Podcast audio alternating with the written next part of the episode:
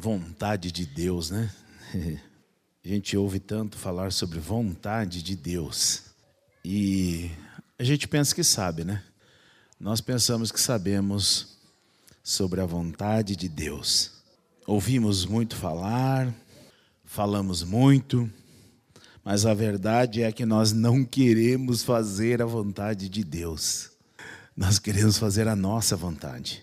E esse é o grande problema que nós vivemos até que o Senhor nos leve.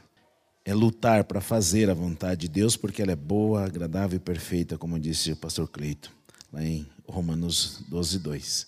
Não lute contra a vontade de Deus, lute contra a sua.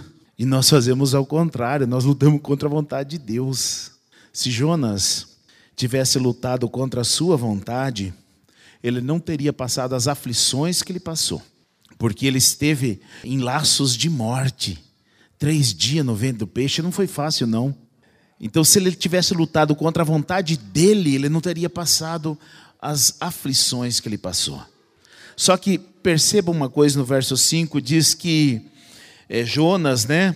Então os marinheiros, cheios de medo, clamavam cada um ao seu Deus e lançavam ao mar a carga que estava no navio, para o aliviarem do peso.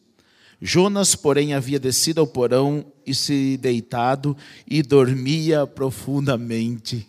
Quem está em rebeldia contra a vontade de Deus, parece que está tudo bem, tudo tranquilo, tudo de boa. Mas causa um prejuízo na vida dos outros que vocês não fazem ideia. Só que ele mesmo não está nem aí. Acabou com a carga do navio. Imagina quantas pessoas levaram prejuízo por causa da vontade de Jonas. Perderam toda aquela carga do navio para tentar se livrar e ele lá de boa. Ei, terrível que é a vontade nossa, irmãos. Nós precisamos lutar contra a nossa vontade e não contra a vontade de Deus. Lute para fazer a vontade de Deus. Que Deus abençoe.